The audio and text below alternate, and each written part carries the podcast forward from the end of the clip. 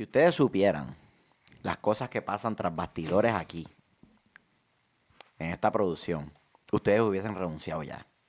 Pero como yo soy una persona de compromiso, sigo aquí presente. Pero bregar con estos tipos no es fácil. No es fácil. No es fácil. Saludos a todos una vez más, por agradecidos porque nos sintonizan. Está en Siempre United, el podcast en español dedicado al Atlanta United y al fútbol en general. Eh, muchos temas y muchas cosas que cubrir en el episodio de hoy. Eh, la contundente victoria sobre el LA Football Club. Eh, la próxima visita del puntero de la liga, el New York City Football Club las rotaciones que han ido ocurriendo del Atlanta United 2 al primer equipo, la posible incorporación de Stefan Envía y la, última lesión sufrida por Joseph Martínez. Así que sin más preámbulos, vámonos muchachos.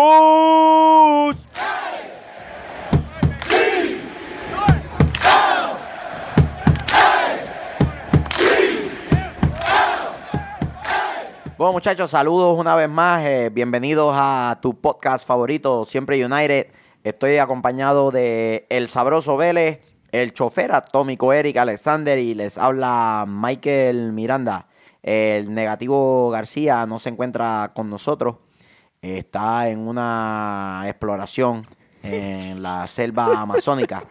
Aparentemente le dijeron que habían unos árboles que daban un fruto de positivismo y él está en búsqueda de, ese fruto prohibido, sagrado, secreto. Es posible que llegue con algunas lesiones de flechazo y cosas que le den allí eh, las tribus amazónicas, porque imagínate, ellos no quieren negatividad acerca de ellos. Ustedes saben que las personas de la jungla son sumamente espirituales y llega esa nube negra allí y ya tú sabes, va a ser un revolú. Muchachos, eh,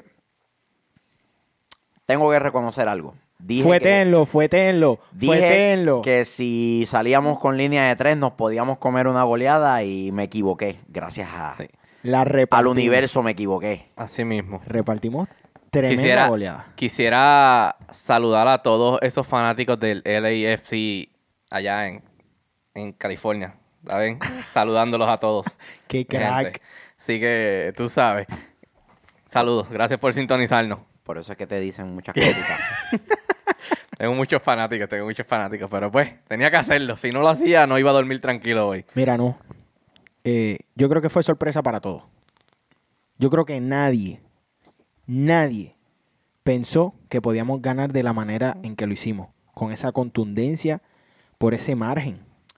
Digo, ese 5-0 es engañoso. Hasta el minuto sesenta y tanto estaba 1 a 0. LA dominando posesión. Llega en ese contragolpe el, centro de, de, Gressel y el cabezazo de, Joseph. Y en la búsqueda de, tal vez el descontar, vinieron los otros goles que llegaron todos este, ya faltando muy poco tiempo, incluyendo eh, un penal adjudicado al Atlanta United, que para mí no fue, que fue el primer penal que, que anota Almirón. Sí que fue esa jugada en la que se fue en uno contra uno. Zimmerman se le barre y no lo toca. Almirón va al suelo buscando vendérsela al árbitro. E inclusive la reacción de Almirón, después de que el árbitro no cobra nada, es de mucha naturalidad. Agarró la pelota y se fue a, tirar el córner. Si yo estoy seguro que a mí, en un, en un ataque como ese, me bajan dentro del área, yo me levanto... Novela. Yo me levanto como una fiera. Mira, que tú haces que no me estás marcando este penal. Pero si te fijaste, Almirón fue muy vivo. Cuando ve que el, jugador viene, él cambia el balón de su pierna derecha y deja que, él, deja que el jugador quede fuera del range del balón. Por eso es que le pitan el penal porque no había manera que el jugador pudiera agarrar el balón. Se aprecia como si, hubiera, como si hubiera habido un contacto y se lo mueve al extremo no hay no llega. No, por, eso. no, no, no. No hay contacto. Yo te estoy hablando de la viveza de Almirón, de ver la, de ver la situación en la que está él y dice, espérate. Pa, ya, tú, ya el chamaco viene con la intención, quedo yo solo. Si me van a pintar un penal, me lo van a pitar porque no tengo el balón. Y él no venía en dirección al balón. En mi opinión, por eso es que lo pitan. Van al bar y ven lo mismo que nosotros estamos viendo en la televisión Que Del ángulo con- en el que no lo pusieron fue del ángulo posterior a De ellos, espalda. que no se nota De así. espalda es bien fácil venderlo. Yo, sé a lo que tú te refieres, pero de espalda. Que Ted pusieron- Oncol no está de espalda a esa jugada. Ted Oncol está de lado a esa jugada. Ajá. Pero pues, Nada. acuérdate, en el bar no es que tiene 20 minutos a examinar el replay y mirar para adelante, para atrás, para adelante y para atrás. A ver. Yo, yo creo que él no dudó. Para él no fue penal. Y fue precisamente el, el videoasistente el que lo llama y le dice, mira, este, hay un posible contacto, vete y verifica. Porque después él va a- al bar y cuando vira, Lo canta. marca el penal. No, no lo canta, él no es un mariachi. Lo marca. lo canta. Qué, Lo marca. qué clase de fenómeno, lo canta. Lo canta. Bueno, cantante, Es un cantante. penal, ¿verdad? es un penal, es un penal. Lo canta, qué clase aparato. Es que con Miguel hay que hablar con una santa propiedad en este No, no, podcast, no, no, porque no. si no, Miguel te cae arriba. No, tú eres cantante, de cantar tú sabes. Yo. Cuando tú, cuando tú estás cantando, tú cantas, ¿no? Eh, Miguel no mintiendo. marcas una canción, tú cantas una canción. Ok, está bien. Tranquilo. Esto va para mi libretita. A la que te resbales te lo voy a sacar aquí mismo y en el aire. Mete Yo soy bien mano, papi, mete mano. No, pero fuera de eso, eh, El segundo Pienso- sí, fue- sí, sí fue penal. sí. Pienso que el LAFC, como habíamos hablado, ¿no? Tuvo dos, pri- dos primeros partidos bien favorables que los hicieron lucir casi imbatibles y tal vez todo el mundo se dejó llevar, tomó eso como la vara a, a medirlos, ¿no? Y pensábamos que tal vez eran más de lo que son. Búscate ahí a quién fue que le ganó los primeros dos partidos de ley. El LA le ganó. Creo que le gana a Seattle de visitante 1 a 0 y Seattle muy flojo, lo que ha mostrado este año. Y todavía estaba jugando en la Conca Champions cuando eso. Estaba jugando en Conca Champions ese año. Real Sa- Salt a Lake. Real Salt Salt Lake, Lake, que, que hoy precisamente Hoy se se, llevó comió se llevó cuatro para la casa. Yo estoy montando un equipo para jugar con ellos y también. previo a eso habían perdido también. Este, Y a Seattle 1 a Thunder lo que 0. le ganó fue 1-0. Seattle. Thunder. So, Pero igual ir a Seattle y salir con tres puntos no es No. cosa fácil. Exacto.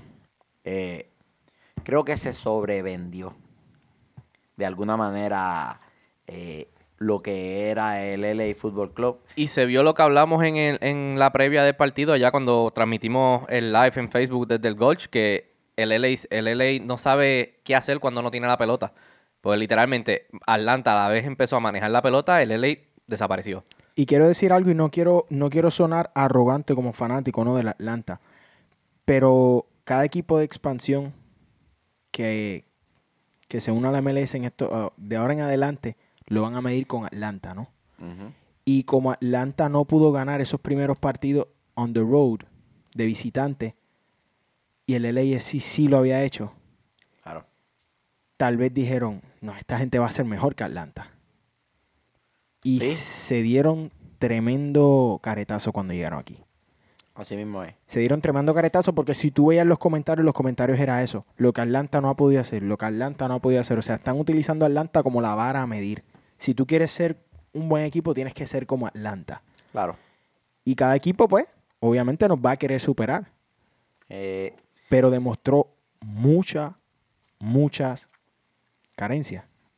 Carencias, sí, la, porque si la- no, la de- la derrota del LA Football Club contra Atlanta no nació el sábado pasado. La derrota del LA Football Club nació cuando perdieron con el Galaxy. El partido del Galaxy mostró todas las ¿Qui- carencias. qui- ¿Quién es el Galaxy? ¿Qué es el equipo donde juega Zlatan? No. El equipo que Slatan permite que juega con el Ah, ok, ok, ok. ok, ok. Zlatan dice, es que no había escuchado, "Vengan, no había vamos escuchado. a jugar todos, porque no se puede jugar yo solamente, no lo permiten. No me dejan jugar solo, No me necesito dejan 10 jugar más. solo, aunque no los necesito ustedes, pero está bien. Cierto, cierto. Diablo, qué, qué imitación más floja del Latan. No, que, que Este- me imagino a Zlatan en, en el camerino. Yo me, yo me permítame. imagino, yo me la ima- pelota a Zlatan. esa es la jugada. Esa es la jugada. Esa es la- la- ese es el esquema. Ustedes me la dan a mí. Pero tienes tiene mucha Yo- razón. Yo creo que el cuerpo técnico de, vio ese partido, se sentó, lo analizó, lo, dirigió, salieron en la semana a trabajar precisamente, eh, mirando que tenían unas carencias en la línea defensiva y mirando que eh, el LA Fútbol Club es sumamente susceptible al contragolpe. Porque aunque su línea defensiva ha, ha demostrado, ha demostrado capacidades, Simán y, y Betancourt no son muy rápidos que digamos. Zimmerman es un palero malo, es lo único que hace es dar palo. Sí. Eh, y el pibe Motiño todavía no está para este nivel. No es su respuesta eh, como marcador de punta. En este partido lució. Porque Bueno, luego del 1 la a tarjeta, 0. La tarjeta de él fue, fue de, de amateur como tal. Porque, ¿por qué subirle el brazo, cubrirte la, la cara? En, en- Eso lo hace todo el mundo. Ok. Bus- buscando eh, ocupar un espacio. Eso lo hace un montón de gente. Eso no es amateur. Tan, ob- Es tan que, obvia. eh, tan obvia. Si buscas ese tipo de, de, de jugada, es sumamente frecuente. Él Eh, simplemente tú un lo partido haces, tú malo. Lo haces, tú lo haces para, para ver si se la logra vender al árbitro. Que el árbitro diga, ah, no estaba mirando para atrás, está buscando protegerse. Pero la, la realidad es que la intención es clara, que es buscar eh, ocupar un espacio adicional. Y, y si esa bola pasa por al lado de él, ¿para dónde va? Para el arco. Eh, perdí el hilo de lo que estaba diciendo. Um, el contragolpe. Atlanta le entrega la pelota después del 1 a 0 a Los Ángeles. Le dice, toma, manéjala. Esperamos atrás. Inclusive el mismo Joseph está metido dentro del campo. Porque Atlanta pretende presionar con seis personas en el medio. Recuperar la pelota y contragolpear lo más rápido posible. En cierta manera, eso fue lo que hizo que, que Tito Villalba no brillara mucho. Porque Tito solamente está jugando a favor de la bola.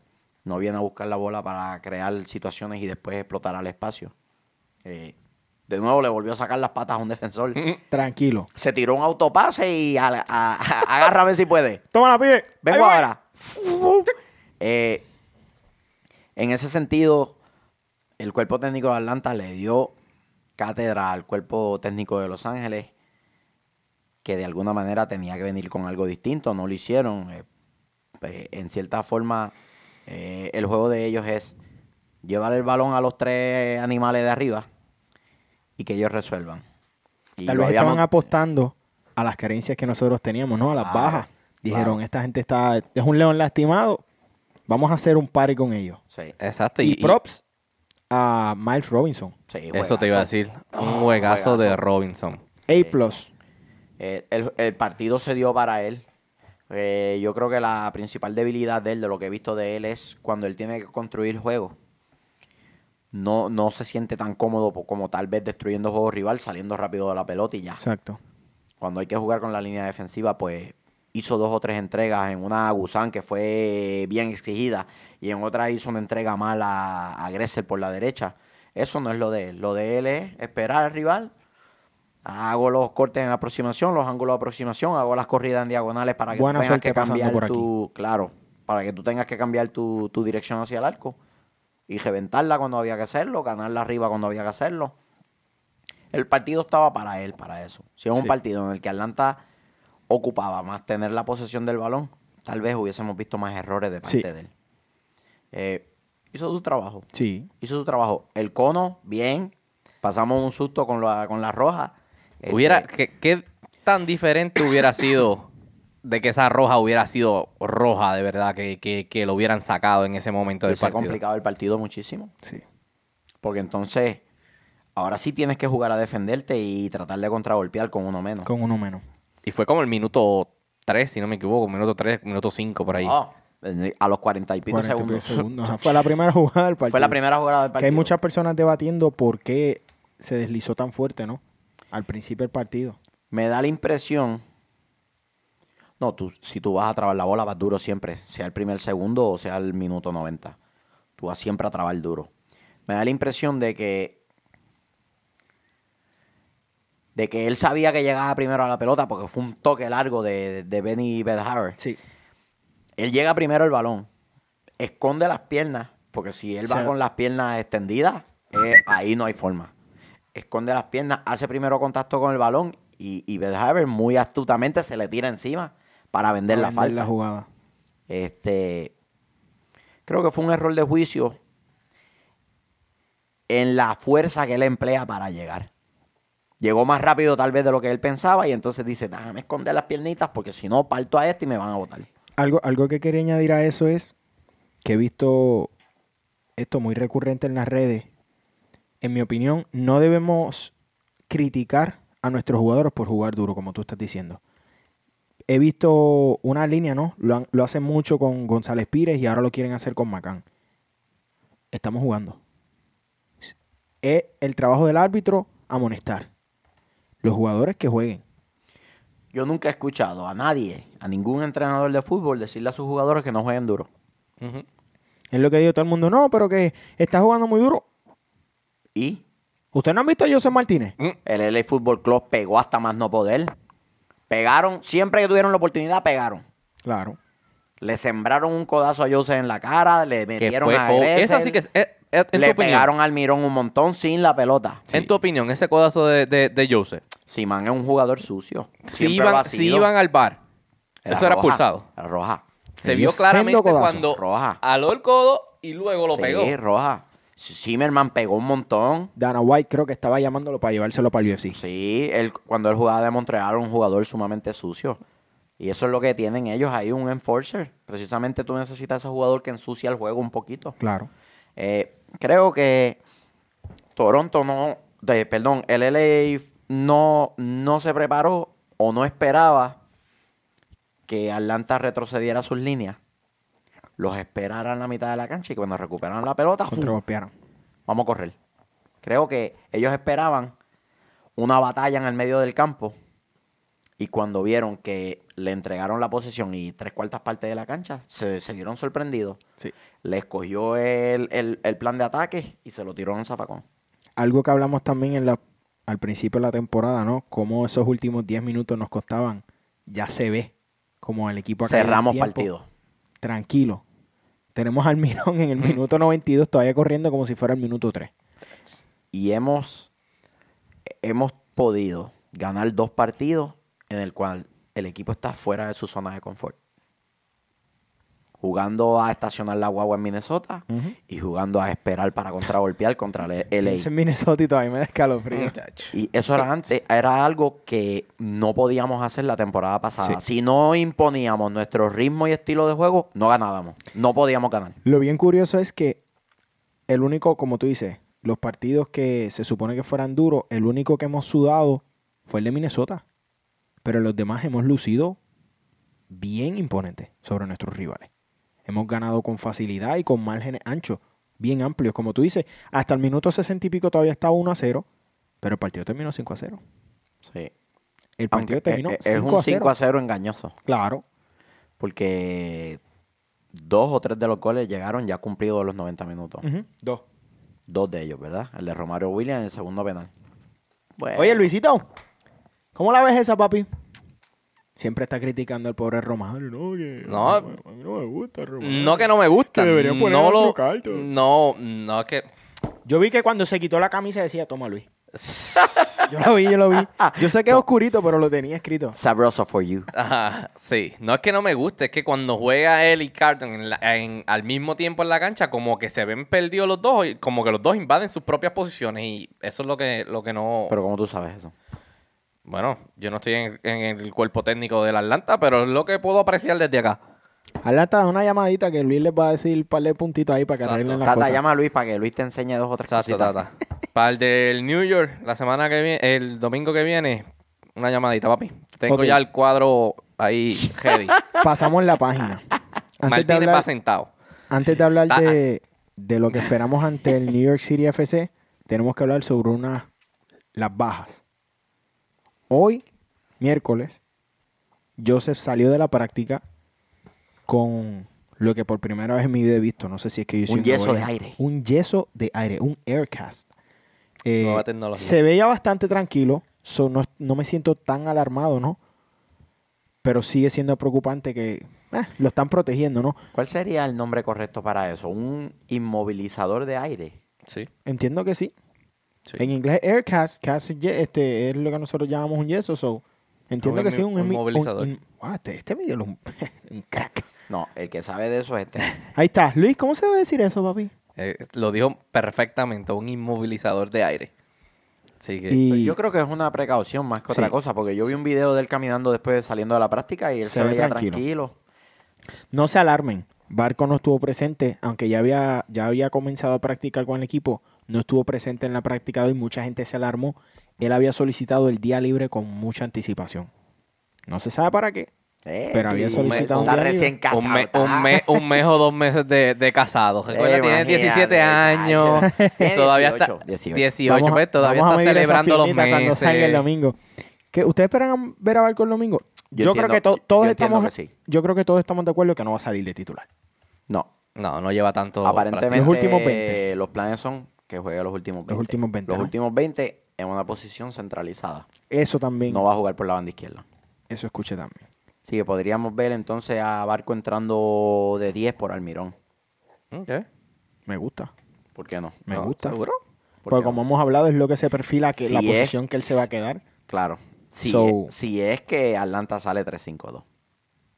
Hay que ver que no salga 4 4-2-3-1. Que es Sí, una posibilidad. Sí. Estamos, estamos Es una un equipo que llegue invicto, Claro. que claro. propone mucho. En especial si Joseph no está, podríamos ver a Villalba como único, pul- como, como único punta. Podría ser, pero nos estamos adelantando. Miguelito, ¿y qué me dices de Gressel? Un crack. Un crack, Partidazo este, también. Partidazo también de cre- ese, ese creo, juego. creo que el esquema lo ayuda mucho más que el 4-2-3-1. Juega perfecto. Y- Está haciendo centros como cosa loca todo el juego. Centros adelantados. Que casi todo el mundo, por alguna razón en esta liga, quieren llegar hasta la línea de meta para después tirar el centro retrasado. Él no, él te hace el centro adelantado y se encuentra las corridas de, de Joseph De Joseph ahí. ahí. De, de, de Villalba, de Almirón por el medio, de, de, de quien esté Me gusta como se le gana la espalda a todos estos defensas que son bien altos y bien imponentes y gallosos así. En dos metros. Tranquilo. En dos metros te la gana. Es, un fenómeno. Golazo Bueno, otro récord más. Sí, Sigue rompiendo récord el, el pibe. es increíble. Es increíble. Ojalá y se quede. De verdad que sí. Ojalá y se quede. Eh, si sigue poniendo esos números, lo Van- dudo mucho. Van a llegar Sí. esas ofertas jugosas. Posiblemente ya las hay, simple y sencillamente están esperando el momento indicado. Este partido duro contra Nueva York. Vamos a jugar contra el puntero de la liga y es un equipo sólido. Un saludo a los Cooligans. Cracks. Los estamos velando. el domingo. Partido bien interesante. Saludos a los muchachos allá en Nueva York. Eh, Partido bien interesante. Un partido duro contra un equipo muy estructurado que propone buen fútbol y sabe a lo que juega. sí. Nuestro oponente más sólido hasta la fecha. Tienen una racha de victorias y tienen un montón de gente fuera. Este eh, Alexander Ring fuera, David Villa Que jugaron el Fuera. partido de hoy, que so- jugaron hoy. Sí, los dos jugaron el partido de hoy, entraron de suplentes, pero vieron cancha. Eso es una posibilidad. Que salgan de Que titulares, salgan de titulares el eh, domingo. el- el domingo. Eh, y, y sólida. Callens, Sweat, este, el que juega por, por la banda derecha, que, que tira muchos centros, hace goles, To- Torrey Home, Tony Home. Se, se me complica pronunciar el apellido. Eh, sólido en el medio. Jesús Medina. Está Medina, está Maxi Morales, que son este, creadores de situaciones, asisten. eh, tienen varios delanteros que, que han hecho el trabajo. Johnson es hoy el mejor portero de la liga. Eh, va a ser un partido que nos va a dejar ver para lo que estamos verdaderamente. Es temprano en la temporada, pero es un partido, es el rival más fuerte que vamos a enfrentar hasta el momento. Porque lo de Houston, eso fue, eso fue una partido. chambeta. Sí. Fue algo que, algo que fue una combinación de factores Todo se vio. que, que se dieron un montón de Necesitaba y- suceder para que el cuerpo técnico entendiera lo que no estaba funcionando. Claro, claro. Pero contra Nueva York se va a enfrentar el primer verdadero contendiente al título. Y Lo si, cu- un y si le vas a ganar a New York City, ahora es el momento. Claro. Sí. No en octubre, cuando ya todo está a máximo. Cuando Sí. todo el mundo está molido, de sobrecarga momento de para hacer el. O cuando está todo el mundo llegando al techo de, de lo que debe ser el acople eh, como equipo, ¿no? Tenemos el mejor récord después de New York City. Claro. So, se están enfrentando los dos mejores equipos de la liga en este Y, momento. y tú quieres ganarle ahora a, a Nueva York.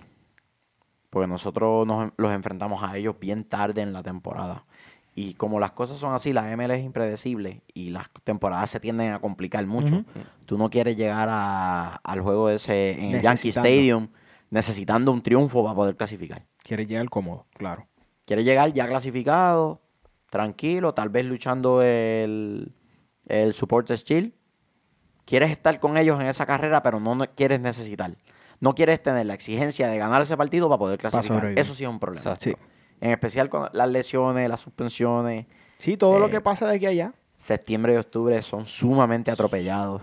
Así que vas a tener que, que irte bien profundo en el banco para poder rotar. Hasta Ellos- ahora los cambios que han hecho del banco a, a entrar han resultado, que, que eso es lo que me ha sorprendido también, De Atlanta. de Atlanta. Sí, Sí. eh, en esta temporada se ha demostrado, como, como dice Michael, tenemos mucha más profundidad. Mikey Ambrose jugó muy bien. Sí. Ambrose Sobrio. Kratz ha jugado súper bien también. Kratz cuando, cuando entraba, lo ha entra. jugado- ha jugado o bien. sea, Eh, Ese- Carleton el también flujo- ha el entrado y ha flujo- jugado bien. El flujo, que es algo que queríamos tocar, el flujo que tenemos entre jugadores del Atlanta United 2 es súper importante. Porque jugadores como Miles Robinson la semana anterior estaban jugando con el 2. Sí. Los mantienes activos y en cancha. Wheeler, Wheeler O- Omionu también estaba en el 2. Lo Aprovecho. ¿cómo, cómo, cómo? Wheeler Omionu. Es más difícil pronunciarlo, yo ni lo quiero decir. Es mejor decir anticonstitucionalizado. es más fácil. Eh, este, inclusive Gallagher estuvo en los suplentes en el partido contra Y él LA. jugó. En el partido anterior Gallagher jugó. Eh, Bueno, estuvo en los suplentes también, si me Estuvo en no los jugó, pero estuvo en los suplentes. Eh, Después del primer partido que tuvo con el 2 que anotó, Claro. ¡pum! Tiene mucha profundidad este Claro. año el United. Tiene una rotación nos da mucha más tranquilidad para cuando nos suceden cosas como las que estamos atravesando. Claro. Garza afuera, González Pires con tarjeta. Claro, ya, wow, no lo habíamos mencionado. Garza, que siempre marca diferencias por la banda Claro. izquierda. Cierto, estaba lesionado O sea, también. los, los muchachos tuvieron zapatos grandes que llenar y lo hicieron. Sí. Jugaron con calma. Como tú dices, tú puedes notar las diferencias. Por ejemplo, podemos ver que Max Robinson no tiene el temple de Parky. Pero, no, claro. ¿entiendes? Claro, Pero hizo el trabajo, también, como tú dices, claro. también. En el momento que necesitábamos que, que funcionaran, lo hicieron. Sí. Exacto. Ahora vamos a jugar contra un New York City. Tenemos, tenemos que capitalizar en algo. Jugaron hoy miércoles. Al cansancio. Tenemos que explotar eso. Hay que salir a presionarlos desde el Con todo. estacionamiento. Es más, desde el aeropuerto. Desde el tailgate nosotros vamos a estar metiéndole. Yo trabajo ahí en el aeropuerto. Yo les aviso cuando te el avión para que salgan a presionarlos allí en el terminal. Desde el aeropuerto hay que presionarlos. Claro, hacerlos correr, correr, correr y correr y correr. Y Claro. cuando recuperemos la pelota, salir por ahí para abajo como demente. Que corran detrás de nosotros. ¿Quieres, ¿Quieres hacer alguna predicción para el partido? No, antes de eso, el bueno, el malo, el feo del partido de. que se nos quedó del partido de, de LA. Hmm. Es fácil. El bueno, Mm. facilito. Fácil. Gressel. Ya está. Gressel. Julian Gressel. Ese fue el bueno. Sí el mismo. malo. El malo. Eh, dale tú primero lo que pienso, porque tengo varios. El malo, la delantera de LA Football Club, que fue incapaz de, de anotar, no solamente de anotar, de crear varias situaciones de, de tiro. Hubo muy pocos tiros al arco. Gusán. Gusán no hizo gran cosa. El malo Estaba jugando es- briscas con los supporters. Lo vi en una. El mío, el, el malo para mí, un abrazo a Chete, este, Calitos Vela. Ah, Y- Chetoski. No la tocaste, papi. Vela Fue no, un vio ni, fantasma. Vela no vio ni los anuncios. Diablo. Nada. ¿Y el feo? Fantasma. El, ma- el malo, el malo para mí. Lauren Seaman. Sí, ese, ese es el feo. El malo para mí, el, el coach de LA, porque no supo, no supo qué hacer. A la vez perdió la pelota, Sí. no supo reaccionar, no supo. No hizo los ajustes necesarios. No se vio ningún ajuste de parte del cuerpo técnico. Siguieron jugando a lo mismo, aunque no estaba dando Exacto. muy bien. Por So- último, antes de, de cerrar, lo último que vamos a hacer es dar lo, lo- la, Las preguntas. Sí, las tengo, Pero las tengo aquí. tenemos muchas preguntas que contestar. Vamos a las preguntas. Sí, Vamos a las preguntas. ¿Quieres hacer alguna predicción rapidito? No, la predicción es al final. Vamos allá. Está bien. Estefan envía posible refuerzo del United. Está en Atlanta todavía, no se ha dicho nada. Yo creo que deben estar en la negociación del contrato. Estuvo en el partido Estuvo en el partido. y el equipo está bien calladito. Sumamente callado. calladito. Sumamente callado. Él llegó, este, un, un aplauso a la gente de Dirty South Soccer que los, lo traquearon. El tipo puso una foto desde Saludos el a avión Sam Jones. Sam Jones lo persiguió desde que salió de, de Francia. Ay, y lo puso. madre. Él llega a las 6 de la tarde a Atlanta. vayan para allá, vayan para el aeropuerto. Efectivamente. Ay, Sí, mi papi. madre. 6 de la tarde. ¡Pup! Y ahí estaban ellos. Tremendo trabajo. Tremendo Brutal. trabajo por los muchachos, de verdad que sí. Sí, sí, sí, es que son unos fenómenos. Esa, esa, esa oficina, ese front office de, de, de Atlanta United sigue dando cátedra. Él compró su contrato en China. O sea que él llega como un free transfer aquí. Sí. Se traen a un jugador probado en ligas europeas. sesenta y pico de apariciones por la selección de Camerún, ha sido mundialista con Camerún. Y ahora se lo traen a reforzar un medio que ya de por sí está luciendo Sólido. impecable. Así Eh, mismo. le da más profundidad todavía al equipo, porque no Larentovich ahora no se ve obligado a jugar todos los partidos. Pueden jugar el 4-2-3-1 con dos doble cinco mortales. Tranquilo. Por ahí no va a pasar ni un misil de esos de los dos que, que tienen Corea del Norte. Por ahí no va a pasar nada. Suerte, Rapidito, las preguntas. Miguel Márquez nos pregunta qué ha pasado con José Hernández. Eh, está en el, en el equipo 2, en el equipo 1.